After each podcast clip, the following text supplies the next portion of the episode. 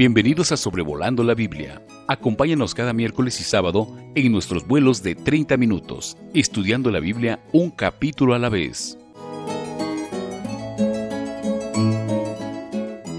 Muy buenos días a todos. Estamos muy contentos que nos acompañe en este episodio del podcast de Sobrevolando la Biblia, en donde estamos haciendo vuelos sobre cada capítulo de la Biblia. Agradecemos mucho las llamadas, los mensajes que recibimos, que son de mucho ánimo, asegurándonos de sus oraciones y también comentándonos de qué forma les ha sido de bendición. Así que muchísimas gracias en el nombre del Señor. Y vamos a ver en el capítulo 24 del Éxodo el día de hoy, un capítulo con eventos muy llamativos que se van a llevar a cabo. Y vamos a encontrar escenas aquí que los que las vivieron en carne no fueron dignos de haberlos experimentado. Y tampoco nosotros tenemos la dignidad para poder leer de estas cosas tan profundas y esplendorosas que Dios nos tiene en su palabra. Jehová habla con Moisés. Moisés, él estaba sobre el monte cuando Dios le habló acerca de las leyes que hemos estado estudiando en los capítulos 20, 21, 22 y 23. Y ahora él debía regresar con otros. Le pide que él suba delante de él, junto con Aarón, su hermano, Nadab y Abiú, los hijos de Aarón, y setenta de los ancianos de Israel. Y Dios les pide, les anticipa que ellos deben inclinarse desde lejos. Y vamos a encontrar esta escena muy llamativa en la que ellos van a tener la oportunidad y el privilegio de acercarse a la presencia de Dios, pero se les pide de antemano que se inclinen desde lejos.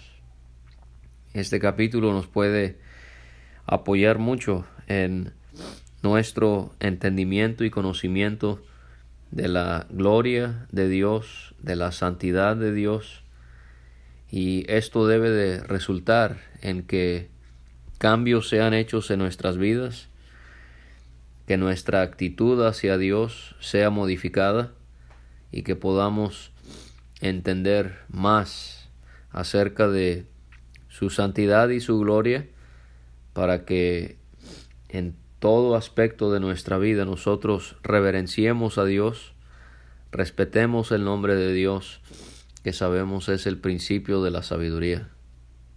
Moisés se le dice claramente que sólo él se iba a acercar a Jehová. Los otros se iban a aproximar al monte, pero no iban a estar donde se iba a encontrar Moisés y tampoco iban a poder tener los privilegios que tendría Moisés. Y aquí Moisés, él funge, como tantas veces, como mediador entre Dios e Israel. El pacto que Dios había hecho con Israel en este capítulo 24 de Éxodo va a ser ratificado o confirmado. Y cuando hablamos del pacto estamos pensando en las leyes que Dios le había dado a Israel. Así que Moisés tendrá un rol muy importante en todo esto al ser el mediador. Y sin duda podemos aquí ir directamente con nuestro Señor Jesucristo, quien es el mediador entre Dios y los hombres, según Pablo a Timoteo. Moisés es una figura muy débil de la obra de Cristo como mediador entre nosotros, o más bien entre Dios y nosotros. Así que Moisés se iba a acercar solamente él pero ellos no se acercarán, ellos no se acerquen ni suba el pueblo con él. En el nuevo pacto nosotros tenemos la plena libertad para acercarnos, cuando en el antiguo pacto se le decía aléjense, pero por medio de la obra enorme, grandiosa, completa de Jesucristo, Hebreos 10:22 nos dice, acerquémonos con corazón sincero, en plena certidumbre de fe, purificados los corazones de mala conciencia y lavados los cuerpos con agua pura. Este es uno, una de las grandes ventajas del antiguo, de la, de la nueva ley en relación a la antigua ley, que es eh, el hecho de que nosotros podemos acercarnos a Dios con plena libertad. Y Moisés, él va al pueblo y le cuenta todas las palabras de Jehová y todas las leyes.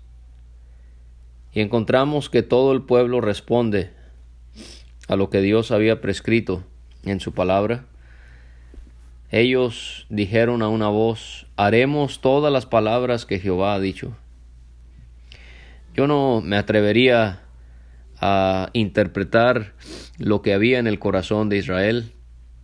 Yo no sé si estaban hablando genuinamente, no sé si estaban ellos confiando en sí mismos, en su carne, y estaban cayendo en la vanagloria de decir, sí, nosotros podemos confiar, eh, cumplir con todas esas leyes, pero sea como sea, el punto es que no iban a cumplir, sino que fallarían grandemente al no obedecer las leyes de Jehová. Y encontramos que en la ratificación del pacto lo primero que se hace es escribir lo que Dios les había dicho. Esto nos habla de la importancia de las palabras, de los preceptos, de los mandamientos de Dios.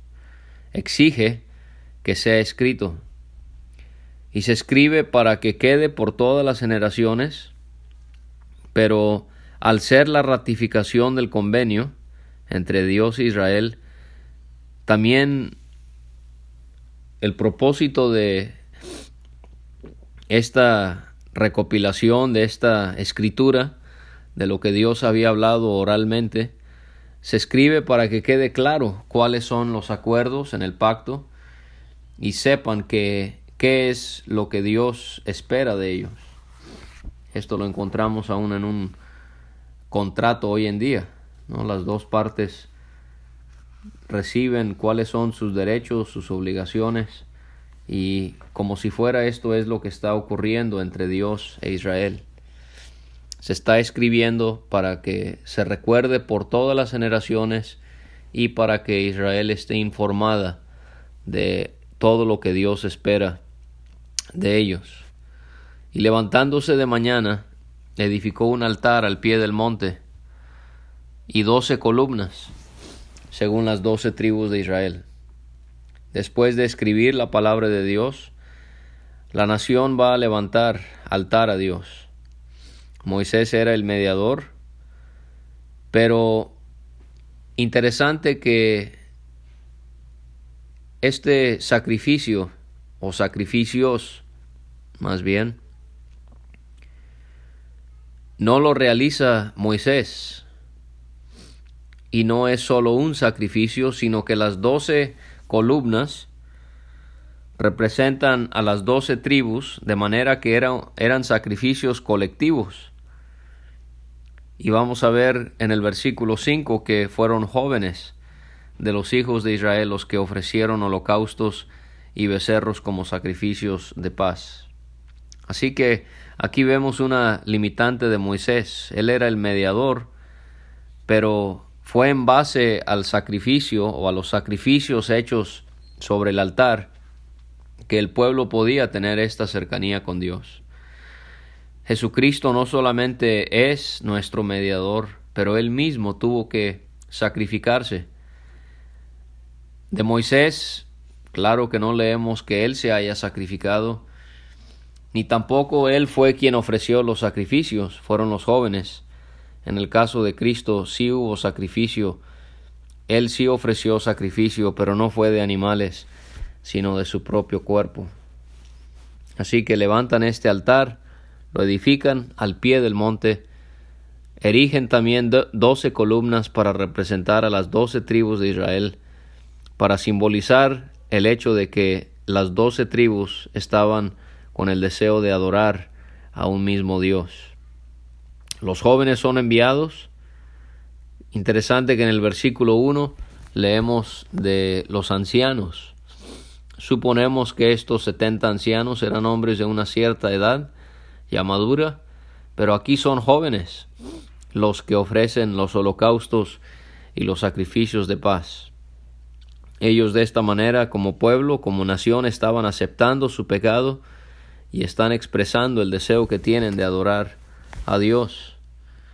Y estos jóvenes para nosotros podrían representar el hecho de que existe una gran necesidad de que en la actualidad la juventud pueda tener el deseo de ayudar en la adoración y en el servicio a Dios.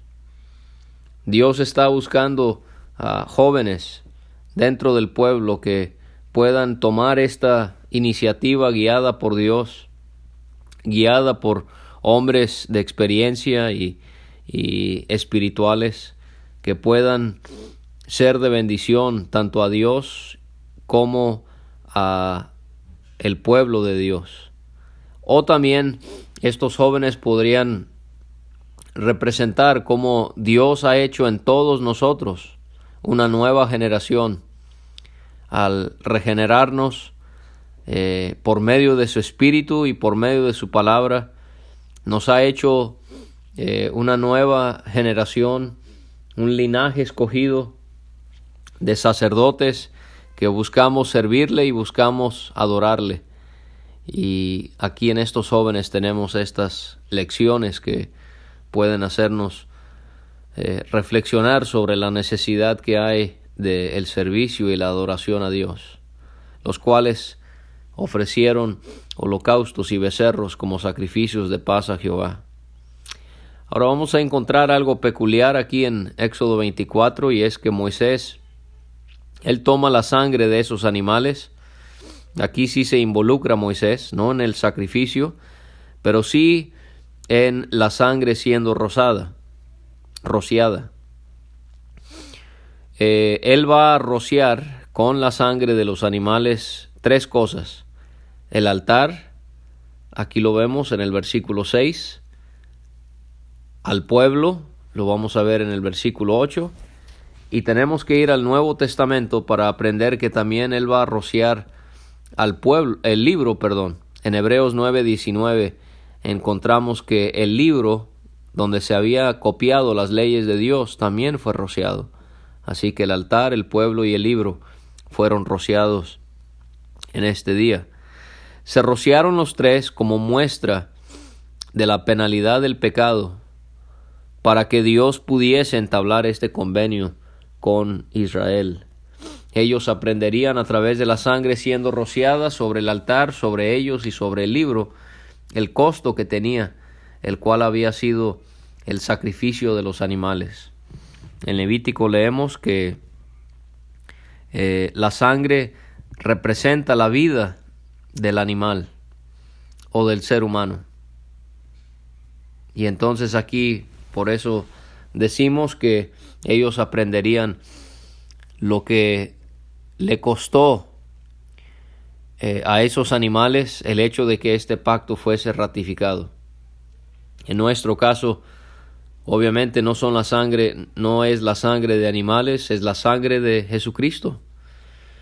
Y ahí en Hebreos 9, donde aprendemos que también el libro fue rociado, se hace una comparación entre el Antiguo Testamento y el Nuevo Testamento.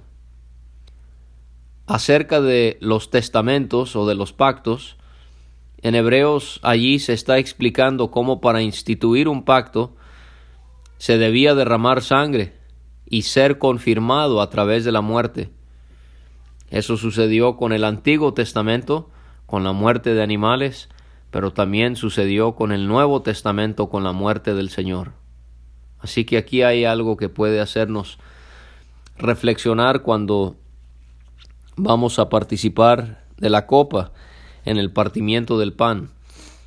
Tenemos que ampliar nuestras eh, meditaciones sobre la muerte de Cristo y también al considerar el pan y la copa, no siempre recaer en los mismos pasajes. Aquí hay algo muy especial, el hecho de que para poder ratificar el nuevo pacto, la sangre tuvo que ser derramada y fue rociada sobre el altar, sobre el pueblo y el libro.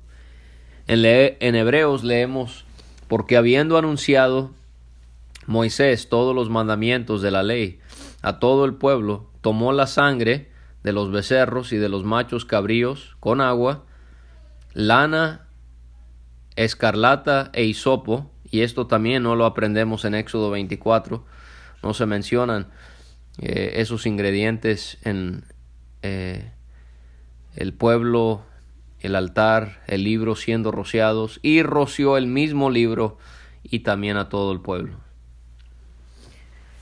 Moisés, él tomó el libro del pacto y lo leyó a oídos del pueblo, y ellos dicen, haremos todas las cosas que Jehová ha dicho y obedeceremos. Al haber dicho eso, es importante porque ellos así están afirmando el deseo que tienen de cumplir con el convenio, aunque no lo van a cumplir, pero esa fue la intención inicial. Moisés entonces toma la sangre de los animales y ahora él la derrama, la rocía sobre el pueblo. El hecho de que la sangre fue rociada sobre el altar y sobre el pueblo, otra vez les mostraba el costo que había para que ellos pudiesen entrar en un pacto con Dios. Y sin duda esto nos sigue haciendo pensar en nuestro Señor y cómo nosotros también hemos sido rociados en Isaías eh, podemos encontrar eh, una mención acerca del Señor rociando a las naciones, aunque esa no es la palabra en la versión Reina Valera, eh, realmente sí es la palabra en el texto original, cuando Isaías, él escribe en su profecía acerca de cómo eh, él va a rociar a las naciones. Encontramos eh, que dice en Isaías 52 y versículo 15, así asombrará él a muchas naciones. Esa palabra asombrará eh, es la palabra rociar. Así que se profetiza en Isaías que él rociaría a las naciones. Y el apóstol Pedro también utiliza este término porque él escribe en su primera carta, capítulo 1 y versículo 2, elegidos según la presciencia de Dios Padre en santificación para, del Espíritu para obedecer y ser rociados con la sangre de Jesucristo. Y Moisés le dice al pueblo, he aquí la sangre del pacto que Jehová ha hecho con vosotros sobre todas estas cosas. Suben entonces Moisés, Aarón, Nadab y Abiú y los setenta ancianos de Israel. Tenemos que mencionar la tristeza de que estos dos hombres mencionados aquí, hijo de Aarón, ellos van a pasar de haber visto esta increíble escena de la presencia de Dios a morir, a ser matados por Dios mismo en Levítico capítulo 10 por haber cometido pecado en su santuario al introducir fuego extraño. Y el versículo 10 dice algo tan maravilloso acerca de estos varones y vieron al Dios de Israel. Al parecer no ven a Dios rostro a rostro, porque hay distintos pasajes que nos enseñarían que eso no es posible para el hombre hacer. Dice, por ejemplo, Éxodo 33:20, Dios le dice a Moisés, no podrás ver mi rostro, porque no me verá hombre y vivirá. Eh, Juan 1.18, a Dios nadie le ha visto jamás. Eh, también podemos leer algo similar en 1 Timoteo 6.16 y en 1 de Juan 4.12. Así que cuando dice aquí que ellos ven al Dios de Israel, puede ser que lo que vieron fue sus pies, porque vamos a leer acerca de lo que había debajo de sus pies, o también puede ser la manifestación de su gloria. Pero vamos a tratar de imaginarnos y profundizar en esta inolvidable experiencia que ellos tuvieron de ver al Dios de Israel. Y ellos ven que debajo de sus pies había como un embaldosado de zafiro. El zafiro es un mineral muy llamativo, muy hermoso de color azul, y un embaldosado es un pavimento hecho con baldosas, que son piezas finas de cerámica, de mármol, de piedra, y estas son de forma cuadrada o rectangular y es utilizado para cubrir el suelo, para pavimentar. Y ellos ven como debajo de sus pies hay como un embaldosado de zafiro. Se asemeja mucho a lo que también vio el profeta Ezequiel al inicio de su profecía. Él describe en el capítulo 1 y versículo 26 y sobre la expansión que había sobre sus cabezas se veía la figura de un trono que parecía de piedra de zafiro, y sobre la figura del trono había una semejanza que parecía de hombre sentado sobre él. Y vemos cómo solo Dios puede hacer este cambio. Estos varones en Egipto, ellos lo que miraban eran ladrillos de barro. Y ahora el cambio que Dios ha hecho en ellos, ellos están viendo un embaldosado de zafiro debajo de los pies del Dios de Israel. Y esto nos maravilla como nosotros lo que nosotros contemplábamos antes de haber estado en Cristo y ahora lo que el Señor nos permite contemplar por la fe por medio de su palabra. Este embaldosado de zafiro era semejante al cielo cuando está sereno.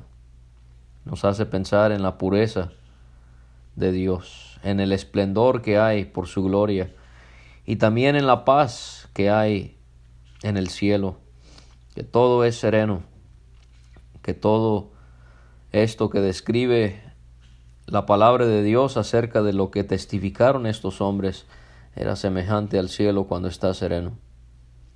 Mas no extendió, dice el versículo 11, Dios su mano sobre los príncipes de los hijos de Israel. O sea que no los hirió. ¿Por qué? Porque el propósito era revelarles su gloria. Y otra vez se repite lo que ya hemos comentado vieron a Dios. Pero ahora se agrega que comieron y bebieron. Y quizás seguimos pensando en lo que ellos habrán visto. En Ezequiel 1.26, donde leí ya, habla de una figura. Eh, en números, capítulo 12, y en el versículo 8, Cara a cara hablaré con él y claramente y no por figuras, y, veré, y verá la apariencia de Jehová. O sea que lo más seguro es que lo que ellos vieron fue una semejanza, una figura de Dios, de su gloria, pero no a Dios en sí. Y qué increíble que ellos ven a Dios y comen y beben. No ve, entre más leemos esta escena más me, hace pensar en el hecho de que este era Jesucristo mismo que estaba sobre el monte Sinaí. ¿Cómo es que mil quinientos años antes de que Él viniera a esta tierra, estos hombres subieron a este monte y vieron a Dios y comieron y bebieron? Y Jesucristo, Él mismo, Él vendría a esta tierra y ¿qué haría? Él comería con sus discípulos. ¿Cuántas veces Él se sentó a comer con sus discípulos? Comió con fariseos, comió con pecadores y publicanos. Y aquí los encontramos ahora comiendo sobre el monte Sinaí al ratificar el pacto. Esto es común en algunas culturas. Al realizar un convenio, un pacto se hace una comida. Pero no había pacto como este hasta, hasta ese entonces. ¿Por qué? Porque era una nación con Dios y por lo tanto lo hace muy peculiar. El escritor y comentarista Mayer, que se lo recomiendo, él habla de cómo comer y beber es algo muy normal. O sea, es algo que usted y yo hacemos de manera cotidiana en nuestras vidas. Pero con estos hombres, ellos experimentaron algo sumamente profundo en cuanto a la presencia de Dios al hacer algo tan normal. Y él señala cómo es que hay algunos que beben y comen, pero no miran a Dios. Hay algunos que ven a Dios, pero no comen y beben. Pero hay otros, hay algunos que ven a Dios y comen y beben. Esa debería de ser nuestra experiencia, la tercera, la de estos hombres. Por la fe, por medio del Espíritu y por medio de la palabra, poder mirar a Dios y poder comer y beber, y poder tener esta intimidad esta cercanía con el Señor, esta comunión, estando en su presencia. Jehová le dice a Moisés que suba al monte y que espere. Y te daré tablas de piedra y la ley y mandamientos que he escrito para enseñarles. Moisés obedeció y él subió con Josué, su servidor. Seguimos viendo a Josué en su rol de asistir a Moisés, como lo vimos en el capítulo 17. Y aquí aprendemos que los grandes hombres de Dios no se forman de un día para otro, sino que es un proceso que se lleva a cabo con el paso del tiempo. Y Moisés entonces sube al monte de Dios. Y le dice a los ancianos, esperadnos aquí hasta que volvamos a vosotros, y que Aarón y Ur se harían cargo de los asuntos del pueblo. Tristemente ellos van a fallar más adelante cuando van a permitir que el pueblo haga el becerro de oro. Más bien Aarón mismo lo hizo. No permitió solamente, sino que él participó. Moisés entonces sube al monte y otra cosa maravillosa se lleva a cabo. Una nube cubrió el monte. Esto se parece demasiado a esa experiencia que tuvieron Simón, Pedro, Juan y Jacobo, junto con Moisés y Elías, sobre un monte alto en Israel, cuando el Señor se transfiguró. Y también encontramos aquella nube. La nube en la Biblia muchas veces nos habla de la presencia y de la gloria de Dios. Y qué llamativo que el mismo Moisés que testifica esta escena va a ser el que va a testificar la transfiguración del Señor sobre otro monte en muchos años más adelante.